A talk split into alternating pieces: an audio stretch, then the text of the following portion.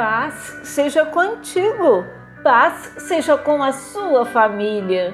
Se confessarmos os nossos pecados, Ele é fiel e justo para nos perdoar os pecados e nos purificar de toda injustiça.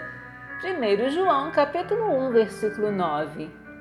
Deus, através de seu amor e graça, promete nos perdoar toda vez que confessarmos nossos pecados a Ele.